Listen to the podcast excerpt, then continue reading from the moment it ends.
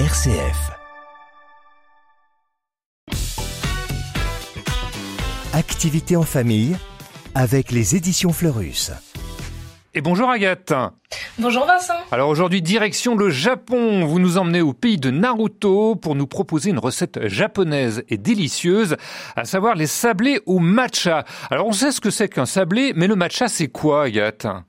Alors en fait, le matcha, c'est une poudre extra fine de feuilles de thé vert séchées et moulues à la meule. Et au Japon, le matcha est consommé lors de la cérémonie du thé, qui est un art traditionnel très ancré dans la culture japonaise. Voilà pour l'explication. Et j'imagine qu'il nous faut donc du thé matcha pour réaliser ces biscuits. Et puis quoi d'autre aussi? Absolument, on aura besoin d'une cuillère à soupe de matcha, mais il nous faudra aussi 100 g de farine, 50 g de sucre, 50 g de beurre pommade et enfin un œuf. Et avec tout ça, on pourra faire une vingtaine de sablés. Alors j'ai tout noté, la liste de courses est faite, et par quoi on commence? On va commencer par mélanger la farine et le matcha. Ensuite, on va ajouter le sucre, le beurre et l'œuf et on va tout mélanger. Et à partir de là, on va venir former une boule, filmer cette boule de pâte et la laisser reposer une heure au réfrigérateur. Alors, quand on dit hein, filmer la boule de pâte, hein, c'est pas pour la prendre en vidéo et la poster sur les réseaux sociaux. Hein. c'est bien l'envelopper dans un film plastique ou papier. On est bien d'accord, Agathe. oui. et une fois que la pâte s'est bien reposée, qu'est-ce qu'on en fait?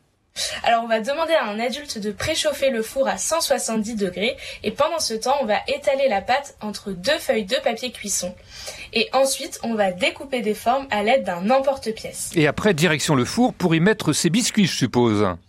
Tout à fait. On va placer les biscuits sur une plaque recouverte de papier cuisson et on va les enfourner pendant 9 minutes. Et une fois que les biscuits sont sortis du four, il faudra les laisser refroidir pendant une heure à peu près avant de les déguster. Alors c'est rapide, mais le plus dur à mon avis, ça va être d'attendre qu'ils soient froids pour les dévorer, ces biscuits. Dites-nous Agathe, où est-ce que vous avez trouvé cette recette d'inspiration japonaise? Vous êtes allé faire un tour au pays du soleil levant ah, pas du tout, j'aimerais bien.